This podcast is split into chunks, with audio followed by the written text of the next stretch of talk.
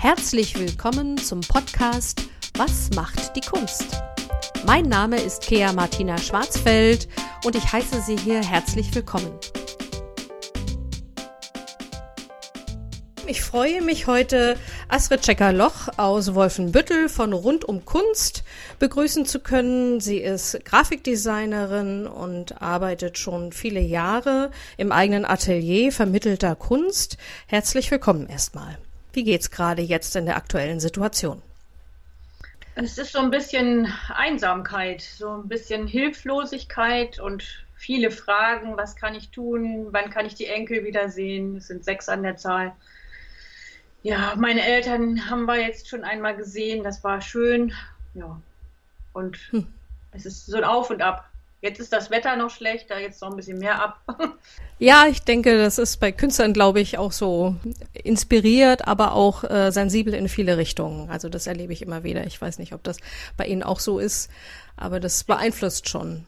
Das ist Bedingung, glaube ich, das Sensible für den Künstler ja. bei seiner Kunst.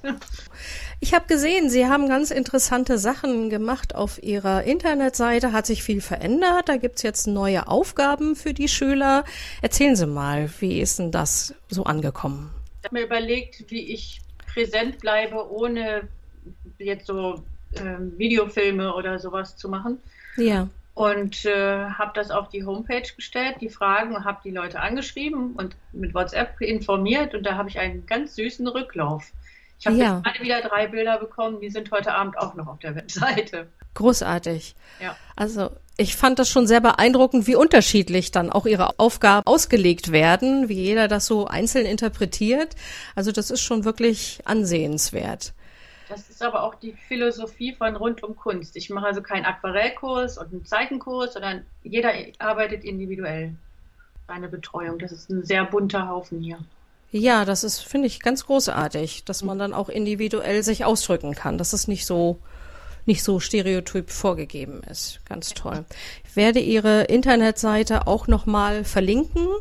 Ähm, www rund um Kunst minus Wolfenbüttel, also minus wf.de ist das, ja. denke ich. Ne? Genau. Also da kann man dann die schönen Kunstwerke auch anschauen. Ähm, ja, zur aktuellen Situation wollte ich gerne noch mal wissen. Es gibt ja verschiedene Hilfsprojekte. Haben Sie da einen Antrag gestellt? Haben Sie sich da informiert oder gab es da irgendwie eine Zuwendung? Wie hat das bei Ihnen ausgesehen? Ich habe mich versucht zu informieren, aber das ist ein ganz großes Kauderwelsch für mich, ein ganz großes Durcheinander, was man wo machen kann. Ich hatte von der N-Bank den Antrag mir runtergeladen und habe dann aber auch von einigen gehört, die bezuschusst wurden, dass sie zurückzahlen müssen und zwar ich habe es gelassen, solange es mir noch so geht, wie es mir geht. Mhm. Das heißt, Sie geben ja hauptsächlich Kurse und ähm, Ihre Schüler bezahlen diese Kursgebühren jetzt auch weiter oder zahlen die nur quasi, wenn sie dann wirklich auch zum Unterricht kommen? Also eigentlich zahlen sie nur, wenn sie zum Unterricht kommen, aber einige haben schon weiter bezahlt. Oh. Über Online-Banking. Ja. Einige haben gesagt, also wir lassen dich nicht im Regen stehen. Also da wird ein bisschen was kommen. Es ist sicherlich nicht alles, aber ein Teil. Ja, das ist ja großartig. Ja. So handhaben auch. Wir haben zum Beispiel bei, ich mache Yoga, da wird weiter bezahlt und so alles, was uns wichtig ist, wird auch unterstützt. Wenn auch nicht ganz voll, vielleicht die Hälfte oder drei Viertel. Ja, aber da denke ich, sieht man auch wieder, wie verbindend Kunst auch sein kann und was man so aufgebaut hat über die Jahre, oder? Ich denke, das ist auch das, was, äh, wo Sie sagen, das ist äh, Kunst für mich und das ist in meiner Kunst auch wichtig und meiner Kunstvermittlung auch wichtig, dieses Zwischenmenschliche. Ja, also in den Kursen bin ich auch nicht nur für die Kunst zuständig, sondern auch mal das Herz ausschütten zu lassen und so. Das ja. der soziale Aspekt, der sozialpädagogische Aspekt ist wichtig auch. Ich denke auch gerade bei diesen Künsten ist das auch so, dass da ganz viel auch einfließt. Mhm. Äh, auch von der aktuellen Situation, die, in denen die Menschen gerade so sind. Beobachten Sie das auch in Ihrer Arbeit? Da habe ich versucht, mit meiner Webseite so ein bisschen den Spaßfaktor mit zu erhalten, dass ich die Aufgaben stelle, dass ein bisschen auch geschmunzelt werden kann. So. Da habe ich ja. auch sehr lustige Sachen bekommen. Das geht schon, ja. Ja, das ist großartig. Ich habe das gesehen und habe das wirklich sehr genossen, diese Kunstwerke und habe selber auch überlegt, ob ich das einfach mal aufgreife, ähm, eine ihrer Aufgabenstellungen und mal für mich schaue, ob und was dabei herauskommt. Also ich habe schon sogenannte Fremdlinge dabei, also ja. Leute, die das auf der Webseite gesehen haben und das, die nicht hier zuhören, also als Schüler mitgemacht haben. Ja, das ist doch großartig. Ja. Das ist doch großartig. Und ich denke, so geht es dann vielleicht später auch noch mal weiter. Möglicherweise kommen ja über diesen Kanal dann auch noch neue Leute, die sagen, Mensch, Sie haben so tolle Ideen oder Sie haben mir durch diese schwierige Phase geholfen. Ähm, ich wollte gerne einfach mal vorbeischauen und vielleicht bei Ihnen auch mitmachen. Ja, es ist bloß so, dass ich vor Corona 100% Auslastung mit Warteliste hatte. Also das war schon... Ah ja. Da, vielleicht habe ich hinterher wieder Lücken, das weiß ich nicht. Aber das ist ja auch großartig, wenn man so von seiner Kunst lebt und sagen kann, ich bin 100 Prozent ausgelastet. Also, also die, die, die Schülerplätze, ne? Also meine ja. selber liegt so ein bisschen brach, weil ich hatte eine Hand-OP und eine Verletzung und ich brauche erst ein langes Training wieder. Und das schaffe ich jetzt in Corona-Zeiten nicht. brauche ich alleine zu arbeiten. Das Hobby ist Bonsai. Und mein mhm. Land ist jetzt so bei Teile, dass ich alles umpflanzen konnte und versorgen konnte, habe ich das gemacht. Danke mit dem Wetter. ja, das stimmt. Das war, war wirklich toll. Ich, das hat mich tatsächlich auch getragen, so ein bisschen durch diese mhm. Zeit. Zum Thema Zukunft wollte ich gerne nochmal wissen. Wir waren ja jetzt gerade schon so ein bisschen wie wird das weiter sein? Werde ich diese 100% Auslastung noch haben? Was haben Sie sonst noch so für Gedanken oder für Wünsche was die Zukunft anbetrifft? Ja, also ich wünsche mir erstmal den Kontakt mit der Familie wieder, die doch recht groß ist. Also wir sind Patchwork mit fünf Kindern und sechs Enkelkindern. Da möchte ich da wieder ein bisschen was machen. Ja, beruflich wünsche ich mir erstens, dass sie rund um Kunst wieder in die Gänge kommt. Ich darf morgen starten. Großartig.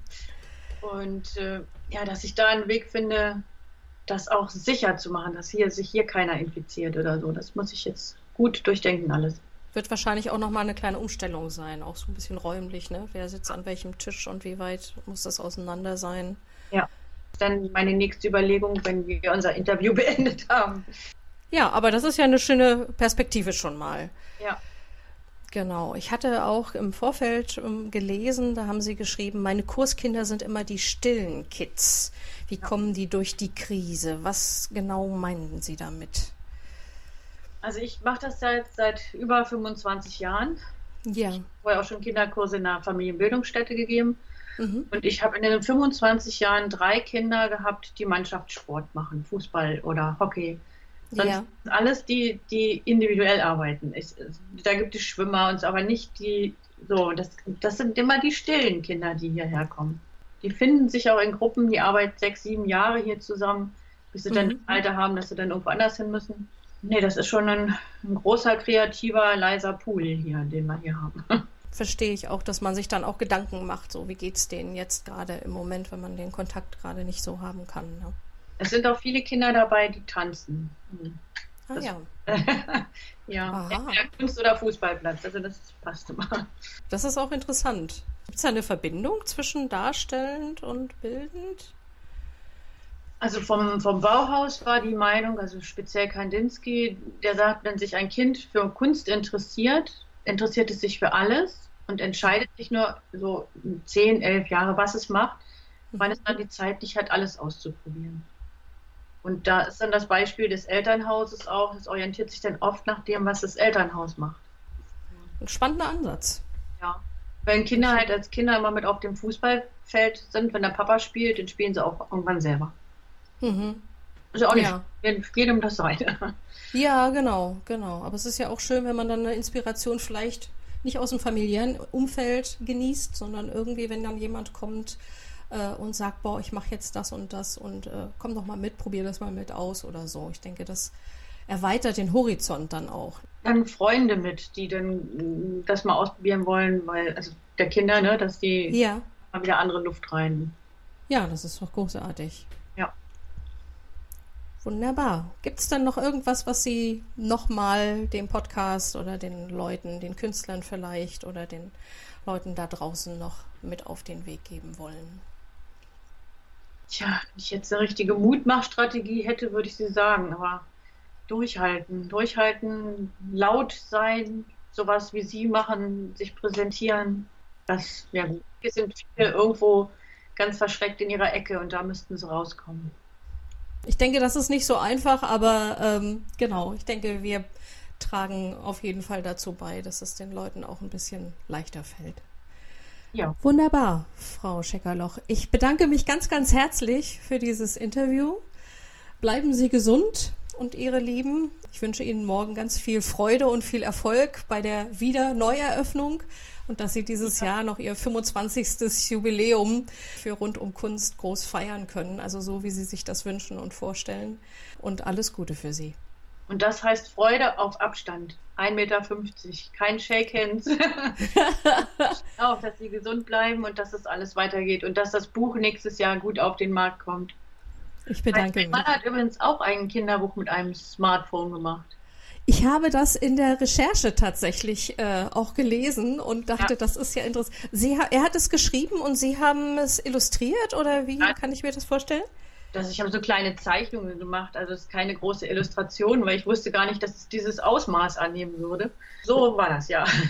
Kasper und das lebendige Multifon heißt es. Ja, ne? genau. Ja. Und das ist schon erschienen. Ist es im Selbstverlag? Selbstverlag. Das kann man wie beziehen, wo bekommen? Über Ihre Internetseite oder? Ich kann das da mal draufstellen, die ISBN. Das ist eine Idee. Ne? Ja. Das kann man mit ISBN im, in, im Handel bekommen. Ja. Das ist doch großartig. Da hat es eigentlich nochmal eine schöne Idee gegeben. ja, super. Ihnen viel Erfolg mit dem Podcast. Vielen, vielen Dank. Bleiben Sie gesund. Sie auch. Alles Dankeschön. Das war Folge 2 des Podcasts Was macht die Kunst? Mit Astrid Schecker-Loch habe ich heute gesprochen. Mein Name ist Kea Martina Schwarzfeld. Ich bedanke mich bei allen Zuhörern und wünsche noch einen schönen Tag. An dieser Stelle hören Sie beim nächsten Mal ein Interview mit der Keramikkünstlerin Songard Marx aus Wolfenbüttel. Bis dahin bleiben Sie gesund. Auf Wiedersehen.